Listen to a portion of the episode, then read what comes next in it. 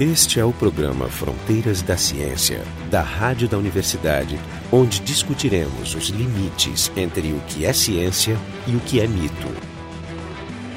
Esse é o programa Fronteiras da Ciência. Estamos com mais um programa eh, especial da série gravado aqui no segundo Workshop Brasileiro de Astrobiologia em Guarujá, São Paulo. Está acontecendo entre 23 e 27 de setembro de 2013. E o convidado de hoje é um chileno, o colega chileno Armando Azua Bustos, que terminou, completou seu doutorado recentemente na Pontifícia Universidade Católica do Chile. Também trabalha numa empresa envolvida com pesquisa científica, Angelicum, no Chile. E ele apresentou um trabalho interessantíssimo sobre organismos extremófilos coletados no ambiente mais inóspito do planeta, o deserto de Atacama. Ele é, na verdade, um especialista no deserto de Atacama. E, digamos, essa é a temática do programa, o deserto de Atacama. Se imaginarmos que existem lugares áridos com pouco índice de chuva né, no mundo, nenhum, nem mesmo os desertos antárticos, mas esses também chegam perto, talvez, ganha em termos de aridez de falta de água.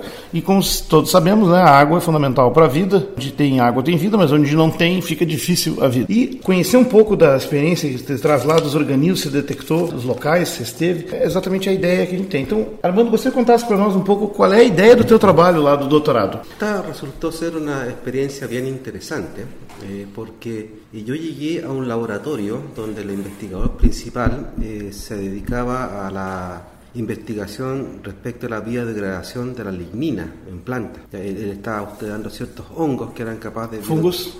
biodegradar lignina. Lignina. Yo llegué... Lignina é um componente da celulose. Exactamente, un componente de la Do- celulosa dos que, fungos. que para el proceso de obtención de papel es muy molesto, ¿cierto? Tener lignina siempre... de- Ele atrapalha a fabricação do papel, exato. Entonces eh, yo llegué aproximadamente el año 2009 y hablé con el jefe del laboratorio, el profesor Rafael Vicuña, que en ese tiempo, en ese tiempo además era el decano de la facultad. Y le dije que tenía este interés, que tenía algunos aislados del desierto de Atacama, que me interesaba usar el microscopio de transmisión electrónica que ellos tenían Ou seja, allá. tu já tinha coletado amostras com bactérias Sim. no Atacama. Sí, ya Raras, hace- poucas, mas estavam contigo. Claro, então tinha- tu pediu acesso ao equipamento. Exactamente, ya llevaba, ya las había ya eh, encontrado seis años atrás y las tenía en la casa, simplemente uno, uno nuestro. Yo, eh, y debo mencionarlo, yo soy ingeniero agrónomo enólogo, me dedicaba a hacer vino todo ese tiempo. Pois é, por que, que tu trocou de uma profissão tão boa para astrobiologia? Essa é a minha pergunta.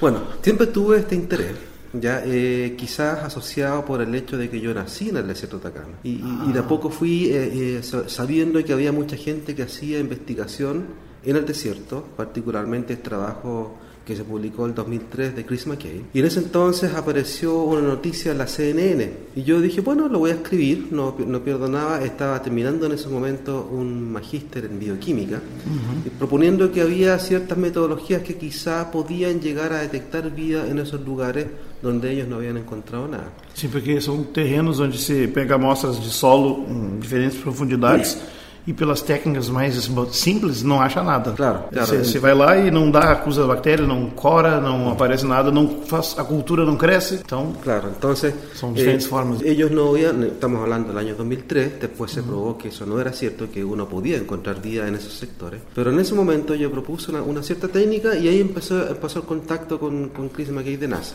Entonces, eh, cuando terminaron mis distintos proyectos de investigación en el área agrícola, tuve la oportunidad, eh, se dio la coincidencia que conocí al doctor Vicuña, le comenté, dijo, claro, usé los, los microscopios, yo puedo pagar porque obviamente yo no, no- no venía de afuera, no tenía con qué pagar eso. era pago o Sí, acesso ao él, claro, él, él era, él era el decano, entonces dijo, claro, yo uso los nomás, yo no, no hay problema. Y cuando ya en el tiempo se fue enterando un poco, conversando de, qué, de qué, cuál era mi interés, de qué trataba, se dio un caso yo creo que es único, en el cual dijo, mira, sabes que ya la verdad yo llevo treinta y tantos años investigando la biodegradación de la lignina, ya un- una publicación más en esto no me causa muchas cosquillas, ¿cierto? Não dá cócegas. Eh, eh, sin embargo, Você quer uma nova emoção, ele queria uma nova emoção. É isso aí, esse é o motivo que faz a gente sair de velho de uma área para outra. Entonces él me dijo, eh, Rafael Vicuña, como digo, eh, era el decano de la facultad, en un momento pasado fue incluso el, el rector, el prorector de la universidad, es miembro de la Academia Pontificia de Ciencias, es un hombre bien conocido en ciencia en general. Entonces él, él me dijo, yo me puedo dar el lujo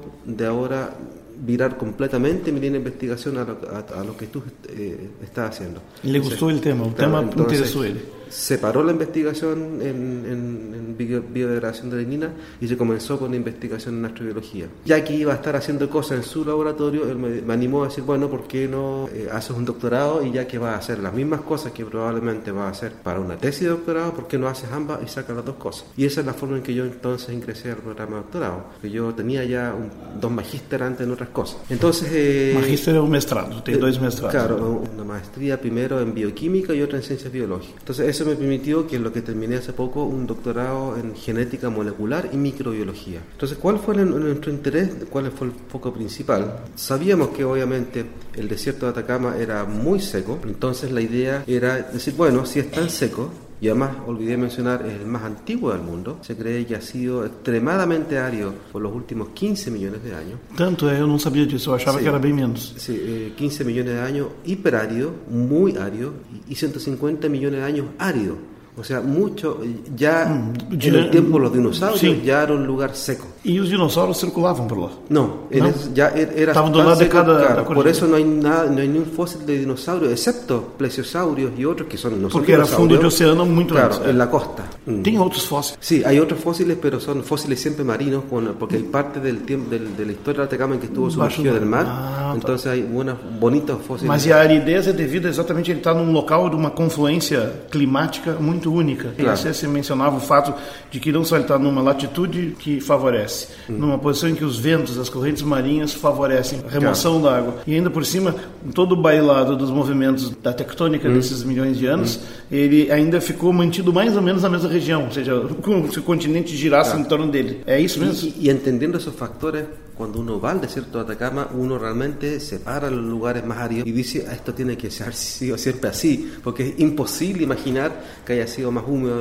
en, un- pasado cercano. Entonces, evidências não estão lá, mas se tu pensar de outra forma, a Amazônia, a floresta amazônica, há poucos milhares de anos era um deserto. Tanto que era uma floresta considerada pioneira, recente. Bom, não é tão recente, mas o solo é paupérrimo, é pobre, muito ruim. E ele absorve a água e manda embora, de forma que toda a retenção de água é feita na copa das árvores. E o ciclo de evaporação, precipitação, se dá todo na parte de cima, ao contrário de qualquer floresta normal. Tá. Então, assim, é uma rareza, porque de fato 7 ou 10 mil anos era um deserto. Por razões parecidas do Atacama, porque o clima passava, a cordilheira acho que deixava passar, não sei os detalhes. entonces, con esa premisa de fondos, eh, suponiendo que el desierto de Atacama era tan antiguo y tan seco, hacía sentido de que las formas más tolerantes a la, a la desecación, a la falta de agua, hayan evolucionado junto con el desierto de Atacama, porque siempre tuvieron la misma presión de selección. Elas têm uma adaptação muito longa ali. Claro, o se adapta a vivir con extremadamente poca agua o muere. Siempre, lo Agora me mismo. diz assim, o que, que tem de vida lá? Vida real, assim? Tem só bactérias que tu encontra no solo? Ou tem algum tipo de invertebrado? Algum animal vertebrado maior? Aves endêmicas?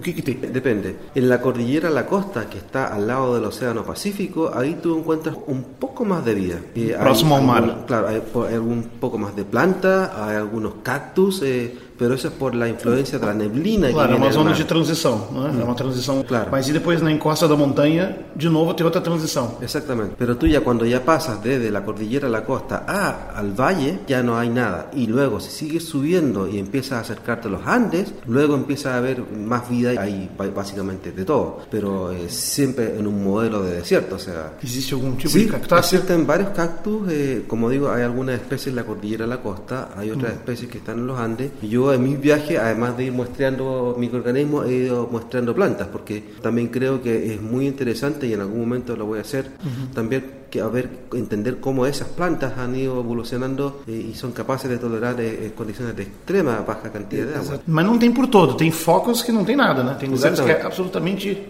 árido. Então, e esses organismos, como é que é? São chamados xerotolerantes. Serotolerantes, xero. exatamente. É, em português seria xero. Xero de, de seco, muito seco. E Sobrevive com baixa atividade de água. Que tipo de adaptações tem que ter? Tem que estocar água? Porque sem água não tem vida.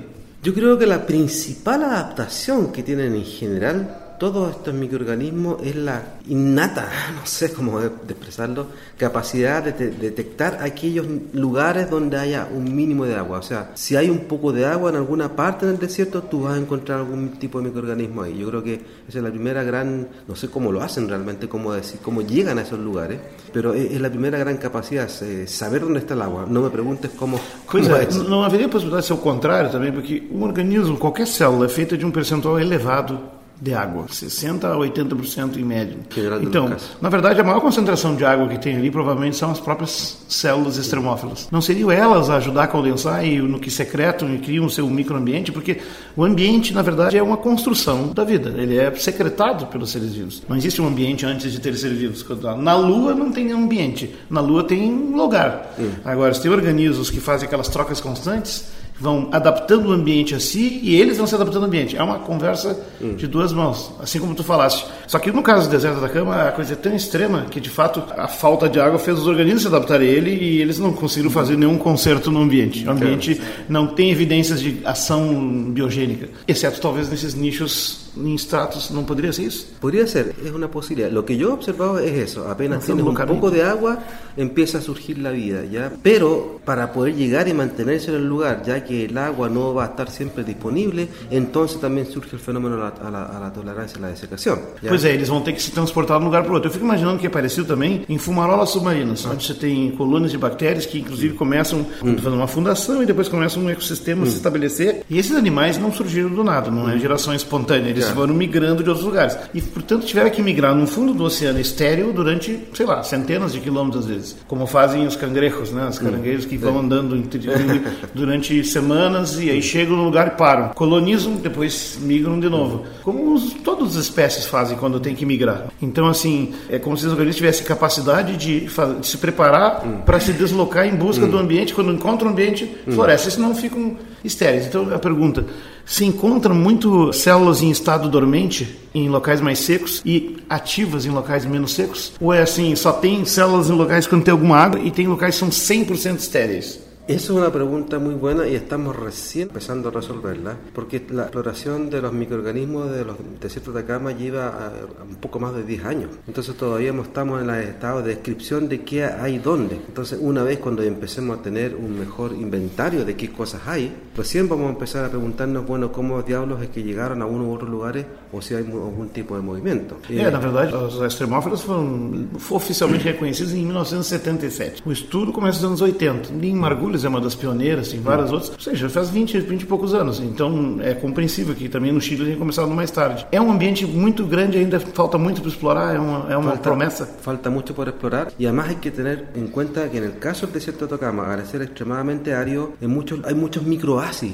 por descubrir, o sea, lugares como los que mostré en la, en la, en la presentación de esta mañana, una cueva en particular que tiene una forma de vida, tú una caverna, ¿no? un, par, claro, una, un par de metros más allá encuentras otra caverna distinta, completa, con un ecosistema completamente distinto. Mas essa caverna era perto do mar. Essa está cerca do mar. Pois é, aí é mais aceitável, mas uma, tu encontrou caverna mais para dentro, em lands, mas... Lamentablemente não há muitas. Y pois la, é, não tem muitas cavernas. pocas que há já estão demasiado cerca de la cordillera de los Andes e já não são tão é, representativas de los sectores secos. Aún así, en, eso, en, esos, en esas cavernas del, que están a los pies de los Andes, cerca de la ciudad de San Pedro Atacama, que es muy conocido en el ámbito turístico, hemos, hemos encontrado algunas arqueas que son eh, tolerantes a la salinidad ¿ya? y que para y, esas parece que pueden estar en una forma de, de dormancia. Porque Só para dizer, o que ele falou são as arqueias, são as arqueobactérias eh, tolerantes à falta de sal, são halófilas. Claro, claro. O ao exceso de sal. Claro, en, en, en este caso, para poder resucitarlas, hay que llevar a cabo un proceso muy controlado de resucitación situação para poder eh, despertá-la. Senão tu mata elas. Claro, claro. Também convidado aqui nosso presente, outro colega, também hispano-falante, o professor Jorge Horvat, da, do IAG da USP, que também é organizador desse evento do, da, da, oficina, e trabalha em outra área, no astrofísico.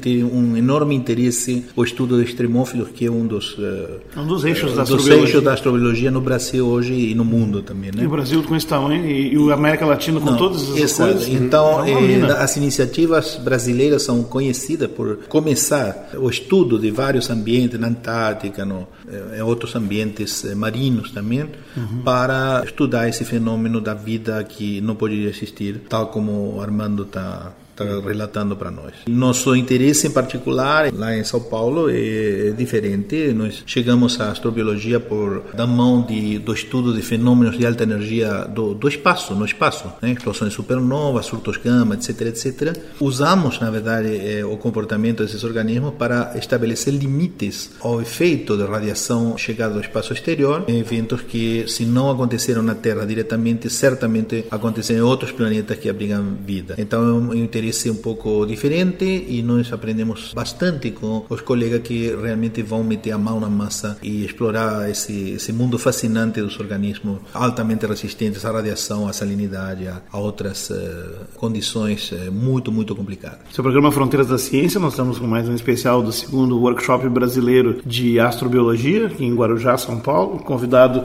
o colega Armando Azua Bustos, do Chile, da Pontifícia Universidade Católica do Chile, e também o professor Jorge Orvat, da Universidade de São Paulo, do Instituto de Geociências, Astronomia, Astronomia, Geofísica e Ciências Atmosféricas. Nunca vou aprender essa sigla. Já, eu também não. É, muito comprido, inclusive porque na sigla não estão todos os nomes. Não, é que a sigla é mais antiga do que a, a denominação. Imagino. Então a sigla foi mantida enquanto o nome foi trocado. Então é bem uhum. complicado para qualquer um, incluindo os nós que estamos aí.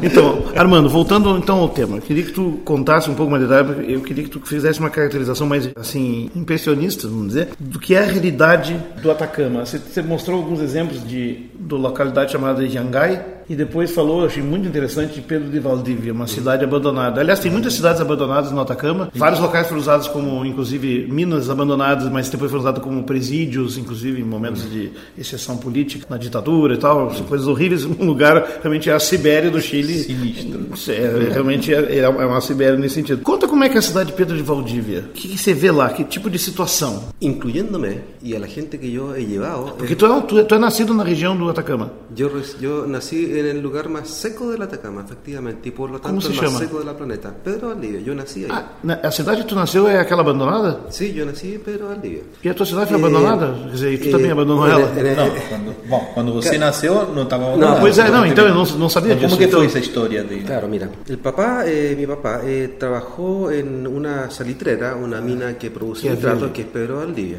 Y su hermana es María Elena, que está un, un poco más al. Ah, são al duas localidades que dão o nome. Então, era uma mina de salitre, que é um dos produtos de exportação mais importantes do Chile. Tinha minas locais mais inóspitos e vocês viviam do lado da mina. Então, Claro. condições horríveis. Entonces mi padre llegó ahí eh, con mi madre y al año después nací yo. Yo, yo alcancé a vivir un año ahí y luego el, pa- el papá eh, tuvo una mejor oferta en una mina de cobre, en este caso, que fue Chuquicamata. Que é um outro produto do Chile. Claro, y ahí nosotros nos movimos. Eh, a O los, clima já não é Atacama aí. eh, en el caso de Chuquicamata, É mais fora do eh, Atacama. sigue siendo de- desértico. Sí. Mas é ao norte, né? No, está más al oeste. Si tú estás en Pedro Valdivia, sigue avanzando hacia la cordillera, pero no tanto a llegar a la cordillera, está Chuquicamata. De como referencia, de Chuquicamata a San Pedro, que ya está en, en- en el altiplano, hay 100 kilómetros de distancia. Ya, Es todavía un, un lugar eh, Mas já tem diferenças Ah, ah, climáticas. não, não. es, es más representativo del hiperario en realidad. Quanto chove lá por ano? ¿Y En cuántas Chuquicamata eh, no era raro ver llover. ¿A qué me refiero? Una vez cada dos, cada tres años. Muito bom. Ya, ya, y, y entiendo el punto de vista que para mí no era raro. Não. Não. Não então, o que que é o Pedro ¿Por de qué? Valdívia? ¿Por qué? ¿Por qué comento que no É era muito raro? louco isso. Dois anos. Porque en Pedro Valdivia hay registros de hasta 20 años sin llover.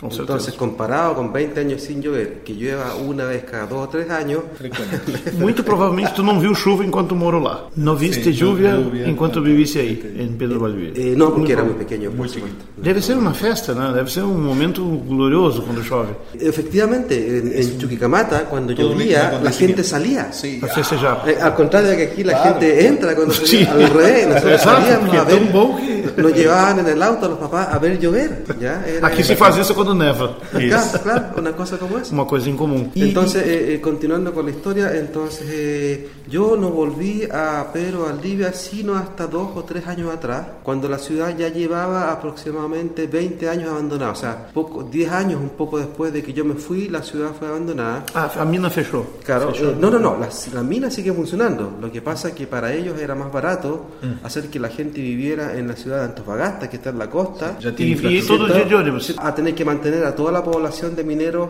porque tienen que proveer de casa. De que levar alimentación y água, todo. tem que levar. Sí, É, claro. bem Entonces, eh, logística enten- claro, complicada. enten- entenderás que para la mina también eh, era más barato dejar la ciudad tal cual. Y así está. O sea, la gente se fue y así quedó la ciudad. Aquela foto que tu mostraste era na tua casa. Exactamente, era, era mi casa. Han, han ido, han ido sacando algunas cosas valiosas como Sí. la madera y otro. Y el Claro, pero la. Madera vale mucho. Todas las estructuras están. Entonces, por ejemplo, cuando yo voy y recorro, es recorrer una ciudad como Fantasma. si hubiera habido una catástrofe nuclear, Por y que eso todo tú- está en su misma posición. Entonces, tú, tú vas al jardín infantil donde, donde, donde estaban los más chiquititos, tú encuentras los juguetes, si tú vas al hospital, tú encuentras las máquinas de rayo X. Nossa, é uma cena é, de é todo- filme, todo cara, filme Ou de de- pós-apoca- isso, pós-apocalíptico. Ou, ou de vampiro. Filme- não, assim, fim do mundo, fim do mundo, o dia depois de amanhã. acaba Sie- siempre, he dicho, he dicho que sería un- el perfecto lugar para filmar uma una película. Não, e, e, aliás, muitas são feitas, né, por causa disso. Tu usou uma brincadeira, uma imagem com Clint Eastwood numa cena do. Tengo, no- tengo unos videos de. Parece Porque é que una- parecido com aquele duelo final do dólar furado. Parece que fue una tradición en el caso del jardín infantil de que colgaron muchos juguetes en los árboles. Obviamente están todos los árboles muertos, pero tengo videos ¿cierto? del viento moviendo los árboles, los juguetes eres de los árboles muertos. Nossa, Muñecas, monitos y Isso cosas. aí é, é coisa de filme pós-apocalíptico. E o vento? El Como é que é a vento- história do vento? Porque é muito ventoso ali. Dependiendo del lugar del desierto, es cierto, eh, es muy ventoso eh, y es típicamente un viento que aparece después del mediodía. En Chuquicamata era muy raro el día en que no había viento después del mediodía. Y el par de días que no había viento, eh, eh, la gente se sentía extraña. Algunos hablaban que venía un terremoto o algo porque era muy raro que no hubiera viento después del mediodía. Me recuerdo un par de días solamente de que no hubiera viento. Eh, Terremotos são comuns nessa região. Terremotos são comuns. Sí, los- eh, yo me, me- me crecí acostumbrado a los temblores, era muy común. Com que frequência? Com que frequência? Claro, con mucha, con mucha Com qual frequência, assim? Sí, con mucha frecuencia, esos dos, tres a la semana. Era- A la semana. Ah, muito bom lugar. Pequeno- Chove a pequenos cada três anos e terremotos terremoto. duas vezes por semana. Deveria Ah, ser não, o não é contrário. exatamente um terremoto, não é Sim, um pequeno são tremores. tremor. Um ah, trem- Passei um tempo na Califórnia, então, sei o que é- significa é isso, mas acho que Você ali é um pouco. Você não sabe se vai aumentar ou não, né? En Sí, ca- en el caso, en el caso del desierto de Atacama, la zona muy grande, hubo grandes terremotos eh, hace un ciento y tantos años atrás. Eh, La gente estaba con mucho susto porque ha pasado mucho tiempo desde el último terremoto. Claro. Hay una laguna sísmica. A muy probabilidade grande. aumenta. Claro, y se está esperando que haya un gran, un gran terremoto en, en toda esa zona, ¿cierto? Parecido o quizás de mayor magnitud a lo que ocurrió en la zona central no hace muchos años Não, atrás. não faz dois, três anos, foi Claro. feio. Hum, Conhecidos estavam Es presos. demasiada energía acumulada. ahí. É, tem também o- a história do Caustete em 1980, então na região central é uma coisa bastante comum, é para esperar assim que o acúmulo de, de energia da Mecânica. mecânica possa ser liberado. Recuerda que temor- terremotos más grandes medidos han ocurrido en Chile. Grado 10 en Valdivia en 1960, grado 8.8 en Santiago ahora el O- el 2008 reciente. creo. É, esse é o terceiro, porque o segundo é no Alasca, mas é, realmente Sim, são, mas são são, muito, muito, muito são muito terríveis. Mas voltando então aos micro-organismos, e eu gosto sempre de fazer o cruzamento com isso. Quando foi preparada a missão Viking, e você mostrou também o resultado, eu gosto muito de falar da missão Viking a Marte, da NASA, foi a missão mais cara da história da NASA, porque eles adaptaram o, Apollo, que foi para a Lua, para ir a Marte. Então foi como pegar um Rolls Royce e vamos até Saturno. Né? E essa missão então, coragem. tinha uma, é, foi o único experimento real colocado em Marte, afora o Beagle 2 que falhou da missão da agência europeia, falhou em 2004, mas essa missão ela foi planejada para fazer a busca de vida, testando as melhores hipóteses que havia na época de que vida seria supostamente vida de micro-organismos que embebida com água e disponibilizando nutrientes como açúcar, por exemplo, ou sal um pouco também na água e algum aquecimento reagiriam se crescendo, multiplicando e liberando o CO2, por exemplo. E o CO2 então seria liberado basicamente a seco ou marcado radioativamente. Enfim, eu não vou entrar nos detalhes do experimento, já fizemos um programa sobre isso, mas eram três experimentos principais, mais um na medição com um espectrômetro de massa para ver se a presença de carbono quanto tinha no material. E nesse experimento, quando se planejou experimento, tinha duas tabelas de resultados. O que daria se não tivesse vida como a terrestre? Tudo zero. E o que daria se tivesse vida como a terrestre? Alguns valores diferentes de zero. Quando se fez o experimento em Marte, não deu nenhum, nem o outro. Deu uma coisa intermediária. Mais pro lado de não tem do lado que tem. E o tira-teima foi o quarto experimento do espectrômetro de massa, que mediu em Marte zero. Bom, esse equipamento foi testado o mesmo aparelho, carregado do mesmo tamanho, levado do deserto da Antártida, que eu tinha essa base americana, próximo da, não me lembro o nome da missão. E aí eles fizeram, acho que é. É, e aí eles eh, mediram amostras do Sol lá, que é também tão estéreo quanto. Aliás, que são desertos também bem antigos. E da ordem de milhões de anos semelhantes a- aos do Atacama. Eu não, não quero, não me lembro exatamente, mas é entre 10 e 20 milhões de anos. E lá não era exatamente zero, tinha um traço muito baixo. Eu sei que no Chile, não, não foi feito no Chile isso, mas assim, algum estudo semelhante foi feito, porque, veja, tem essa brincadeira que você mesmo fez, não é uma brincadeira. O Atacama é, de certo modo, o nosso laboratório marciano mais adequado. Inclusive a NASA anda fazendo alguns, andou fazendo alguns ensaios precisamente un robot recorriendo, efectivamente. para testar o, é, esses robôs, é, exato. Né? E, e também acabou de começar a operar o ALMA, né? que, é, que é um que é... radiotelescópio que precisa da ausência de vapor d'água na, na, atmosfera. E lá tem. E, e é o lugar é, mais adequado para justamente ter observações de alta qualidade. Né? o ALMA, além de estar no lugar muito seco, está bem alto também. Bem então alto, ele já suprime muita coisa. Hum. Pois é, isso fala que nem o vento vindo do mar traz umidade suficiente para formar nevoeiro. Né? Hum. Fog. Não tem nevoeira. Nada. Umidade hum. na atmosfera. Hacia dentro, isso tudo? É, no deserto. Não tem chuva, não tem ah, vento claro. e não tem não fog. Eso, eso es, depende, eh, depende de la cuán bajo o alto sea la cordillera, la costa, algo puede entrar. Entonces, lo que está probablemente explicando que se haya encontrado después vida en Yungay, después de estos resultados iniciales, ¿cierto? Eh, es, se entiende como que está suficientemente cerca de unos cerros más bajos ahí como para que algo de, humedad pueda entrar. Entonces, eh, una de las consideraciones que yo tuve es, quizás alejarme un poco de la, más todavía de la cordillera de la costa para buscar, entre otros factores, el lugar que describí esta mañana, como, como un sitio realmente iberario. Então a fonte dessa umidade seria essa massa trazida pelo, pelo vento, porque Exatamente. chuva não tem. E nas medidas com espectrômetro de massa, tem algum carbono nas medidas? Alguma coisa tem que ter, não pode ser zero. Quando, quando, hicieron el trabajo de McKay, 2003. efectivamente 2003 no encontraron, pero trabajos sucesivos, incluyendo el mío en este sector más seco, encontramos. Por supuesto que son niveles muy bajos. Muy bajos. Pero eh, hace sentido nuevamente con este fenómeno de los microhábitats. Exato. Então é um lugar, é um lugar, como posso dizer assim, anisotrópico, heterogêneo e de fato tem que achar o ponto certo. É, não Exatamente. tem como não não dá fazer uma amostragem aleatória. Exatamente. Hum. Entonces, provavelmente mismo, é um falso positivo. Então. Claro, entonces por lo mismo eh, no es, es, no es extraño que tú hagas un muestreo acá y encuentres algo o nada y te muevas un metro, dos metros al norte o un metro, dos metros al sur y, y, claro, y encuentres un valor distinto. Nuevamente todo relacionado a cómo ese microambiente está relacionando, está relacionado al respecto de eh, el, atrapamiento de agua en cualquier forma sea este. E a radiação, o ultra, ultravioleta solar pega mais forte lá? Muy fuerte. É por causa da camada de ozônio ou é por causa da altitude? O quê? Yo, mi idea es que el, el, el suelo mismo refleja mucho, es un fenómeno muy parecido Bom, por da neve, da neve, isso pode ser. É... Mas a, a, camada de ozônio tem um formato irregular que se estende por cima da América hum. do Sul, né? Ele faz claro. uma, fica por cima da Argentina, do, chega no Rio Grande do Sul, meu estado tem um índice de isolação em UV 16 regularmente, é claro, altíssimo, é perigoso. Então eu imagino que ali tenha várias facilidades para isso. Mas isso eu te pergunto porque uma das bactérias importantes que tem no trabalho é a Adeinococcus radiodurans. Hum. Ok, não é a resistência a ultravioleta importante, mas ela também serve para lidar com isso. Ela é uma bactéria que resiste à radiação ionizante na hora de milhares de vezes a resistência de um, um eucariota, de um animal multicelular como hum. nós. Se é uma dose que mataria um humano, não faz cosquinhas, não, não faz cosquilhas né? nessa bactéria. Pelo contrário, se botar mil vezes essa dose, também não faz cosquilhas.